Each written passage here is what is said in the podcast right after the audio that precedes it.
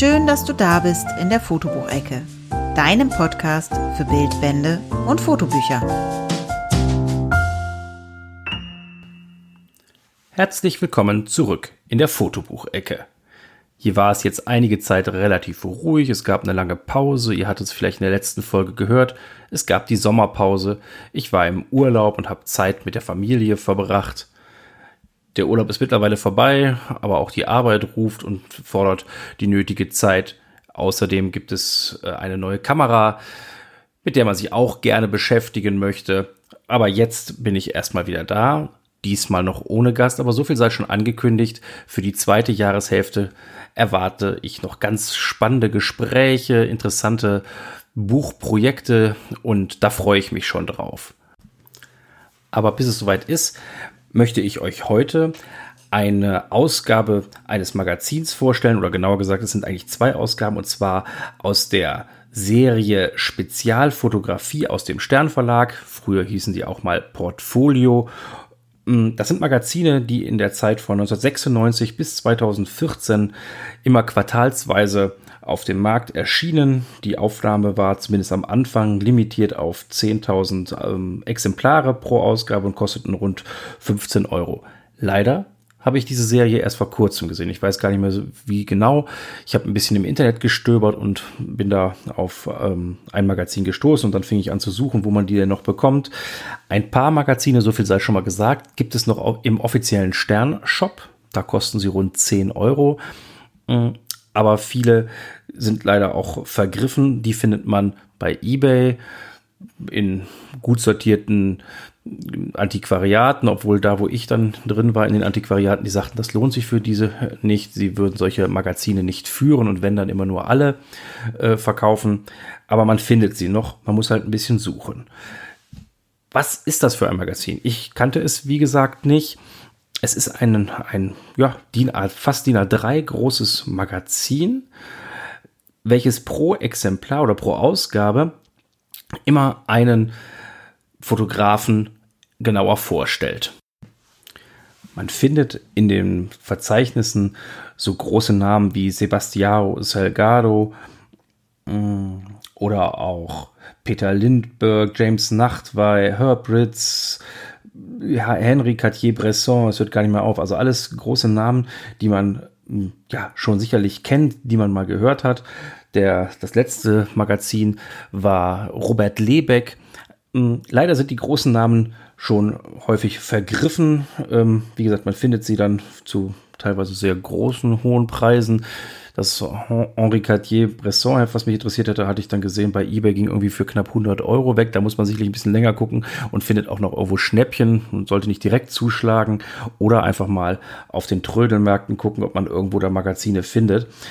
Ich finde es halt sehr schön, weil man sich, wie gesagt, ganz ausführlich mit einem Fotografen beschäftigen kann in diesem Heft.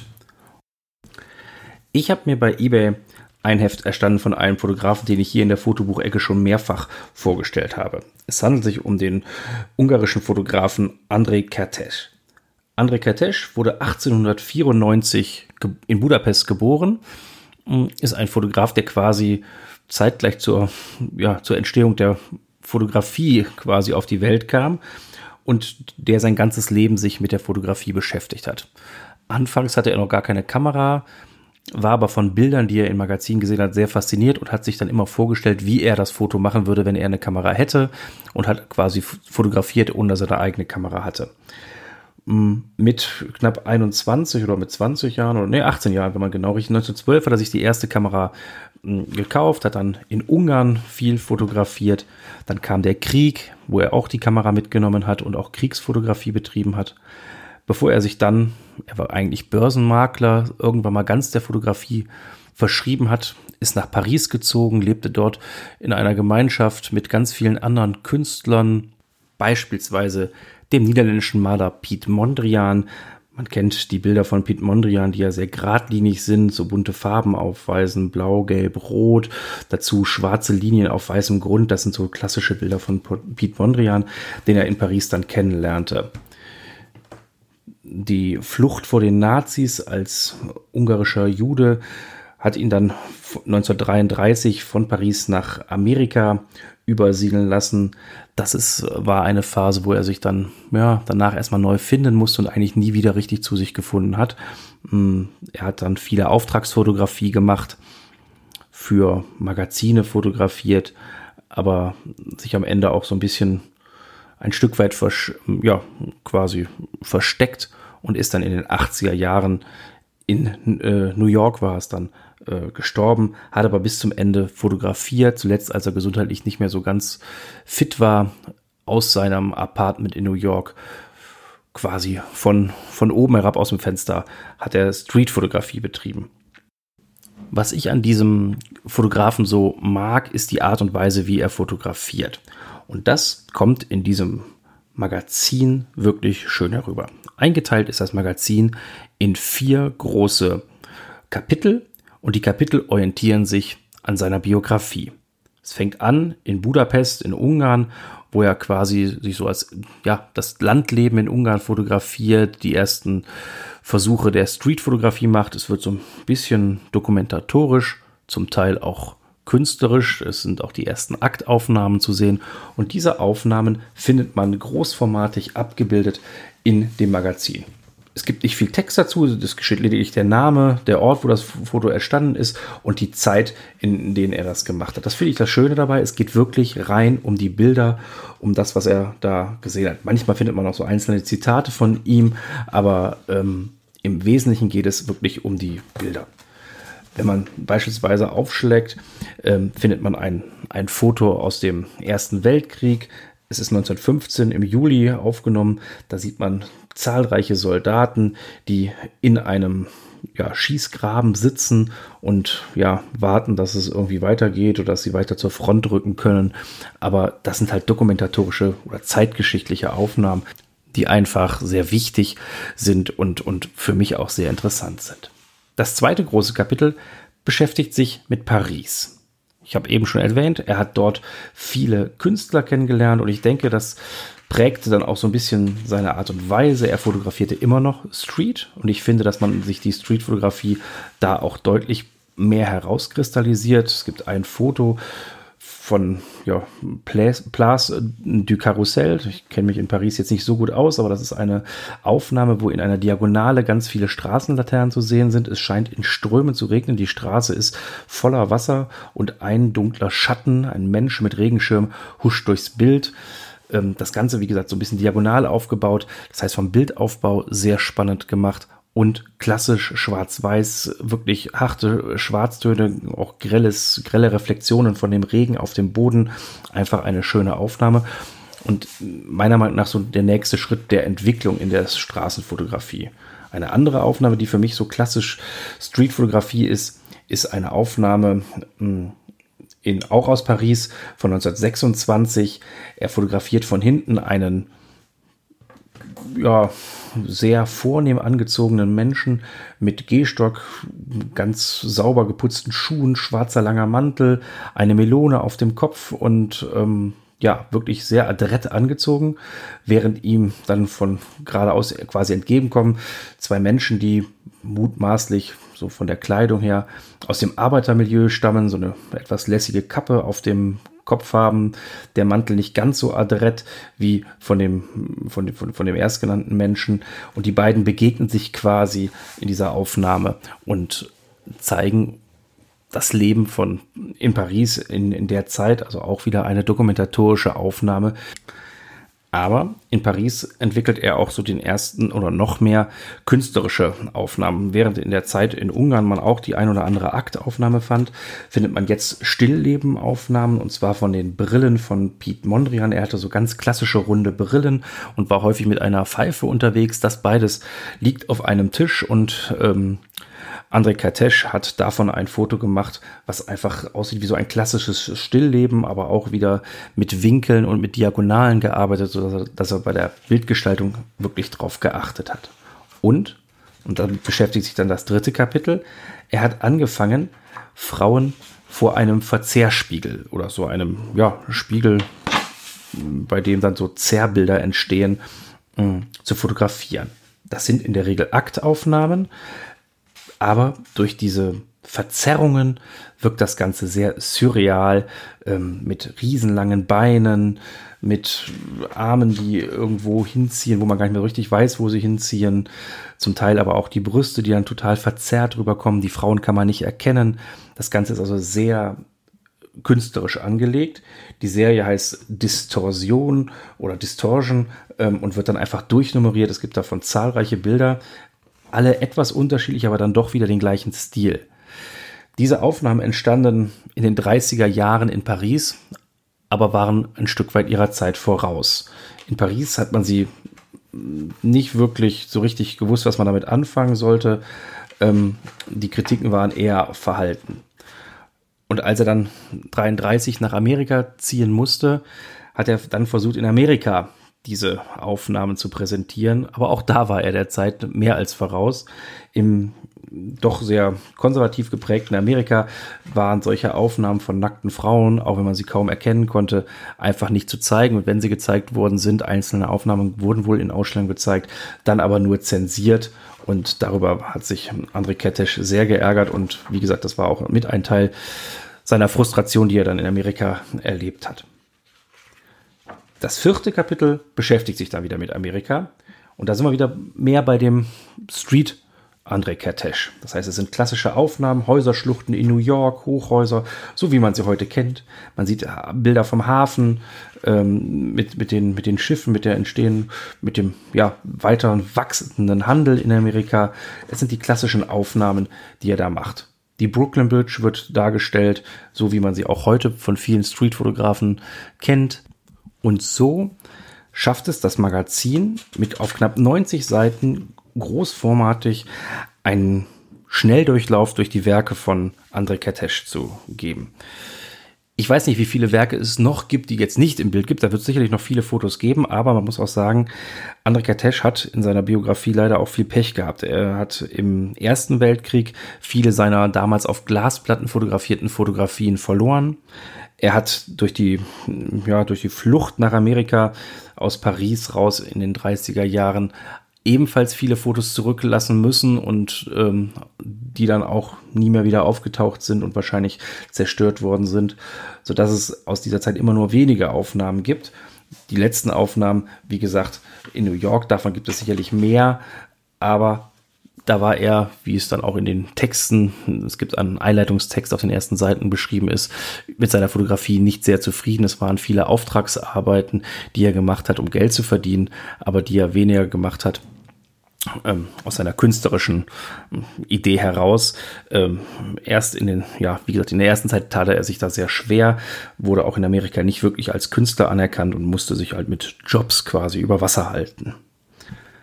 Einen kleinen Ausblick bietet das Magazin dann noch.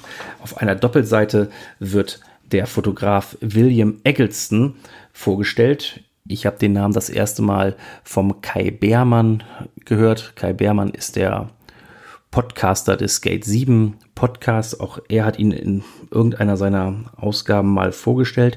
Auch hm, William Eggleston ist ein Streetfotograf, Amerikaner, der aber ganz anders an die Streetfotografie herangeht, als man es klassisch so kennt. Er hm, arbeitet sehr viel mit Farben und man findet quasi jetzt, nachdem man über André Kertész, wenn man so will, den ersten Streetfotografen überhaupt, hm, dann jetzt die Streetfotografie nochmal in einem anderen Licht und vor allen Dingen mit anderen Farben nochmal beleuchtet.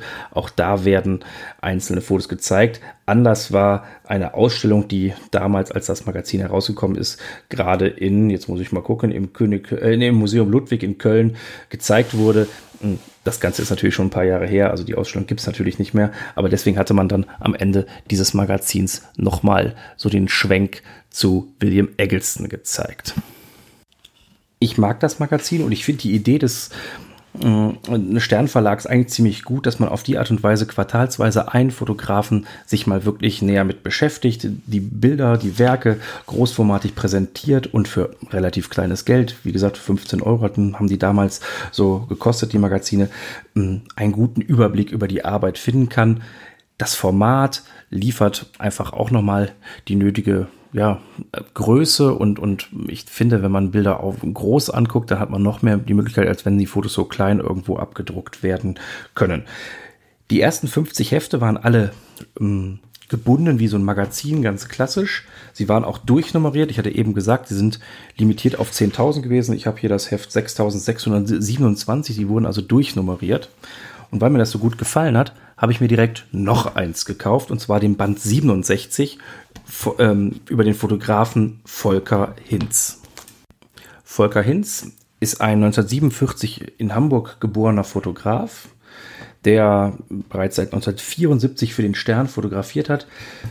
Leider ist Volker Hinz im vergangenen Oktober verstorben, aber er hat zahlreiche Porträtaufnahmen hinterlassen. Er war, wenn man so will, der Haus- und Hoffotograf des Sterns und hat während dieser ja, fast 40 Jahre, die er für den Verlag gearbeitet hat, zahlreiche prominente Menschen fotografiert.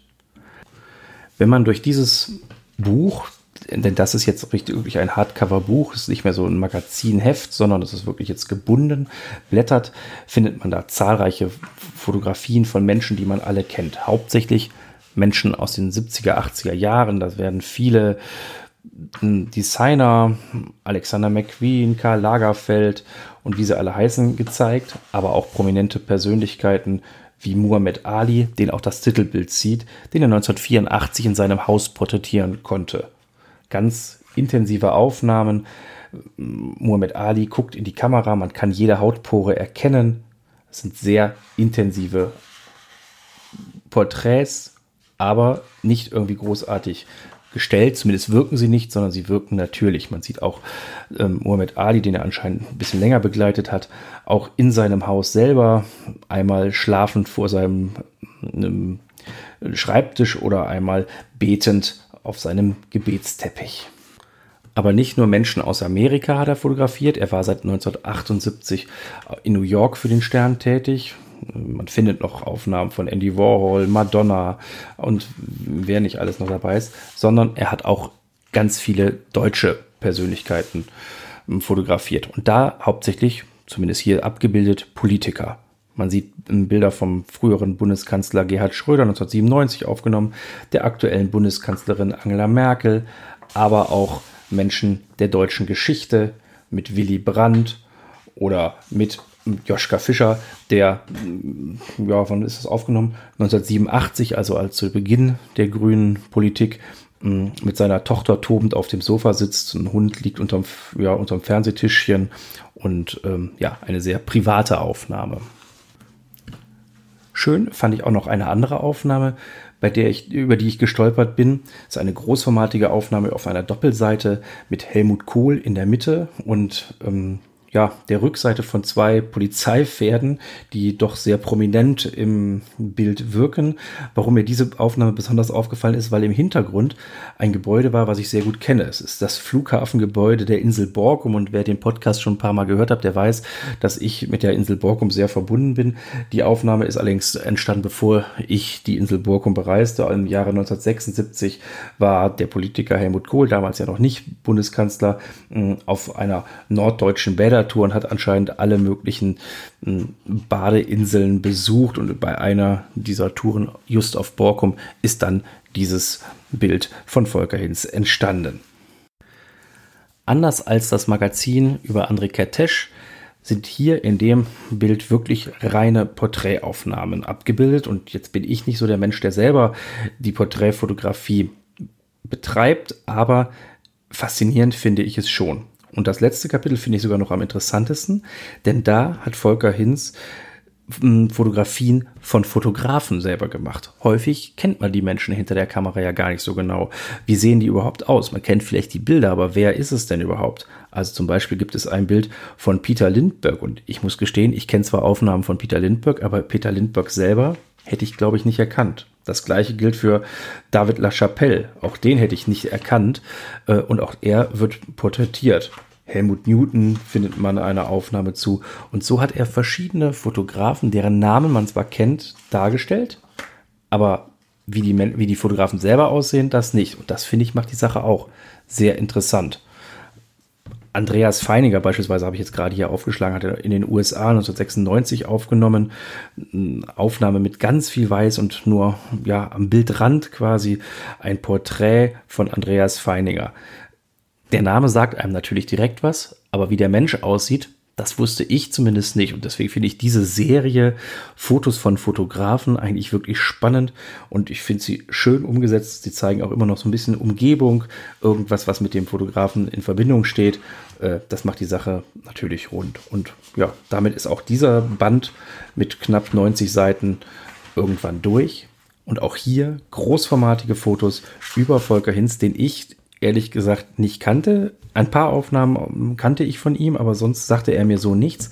Und das macht, wie ich es eben schon erwähnt habe, diese Serie für mich aus. Dass man sich mit einem Fotografen beschäftigen kann, seine Werke wirklich gut betrachten kann aufgrund der Größe, aufgrund der Auswahl. Es gibt immer ein bisschen Text am Anfang, damit man so ein bisschen einordnen kann, wer der Mensch eigentlich ist. Aber danach stehen die Fotos eigentlich für sich alleine. Und ähm, wie gesagt, man kann einige Bände noch ganz offiziell im Sternshop kaufen. Hm, da kosten sie, glaube ich, jetzt so rund 10 Euro. Viele sind leider vergriffen. Da muss man ein bisschen, bisschen schauen, ob man sie irgendwo findet und das Ganze zu akzeptablen Preisen. Ähm, aber wer irgendeinen Fotografen sehen will, der wird da sicherlich dann nochmal fündig. Und ja, das war das, was ich heute vorstellen wollte. Wie gesagt, ich freue mich darauf, dass demnächst wieder Gespräche mit Autoren, mit Fotografen anstehen. Das ist einiges äh, in der Pipeline, wie man so schön sagt. Also ich habe einiges auf dem Zettel, was ich gerne machen möchte und auch die ersten Gespräche schon geführt. Da kommt noch was. Ich freue mich drauf und ihr könnt gespannt sein. Am besten ihr abonniert den Kanal irgendwo da, wo es Podcasts gibt oder ihr guckt regelmäßig auf der Webseite nach unter www.fotobuch-ecke.de. Ihr könnt mir auch in den sozialen Netzen folgen, auf Instagram, auf Twitter, bei Facebook, immer unter Fotobuchecke. Da findet man mich dann schon und dann solltet ihr auch nicht verpassen, wenn es denn dann irgendwann eine neue Folge gibt. Bis dahin wünsche ich alles Gute. Tschüss.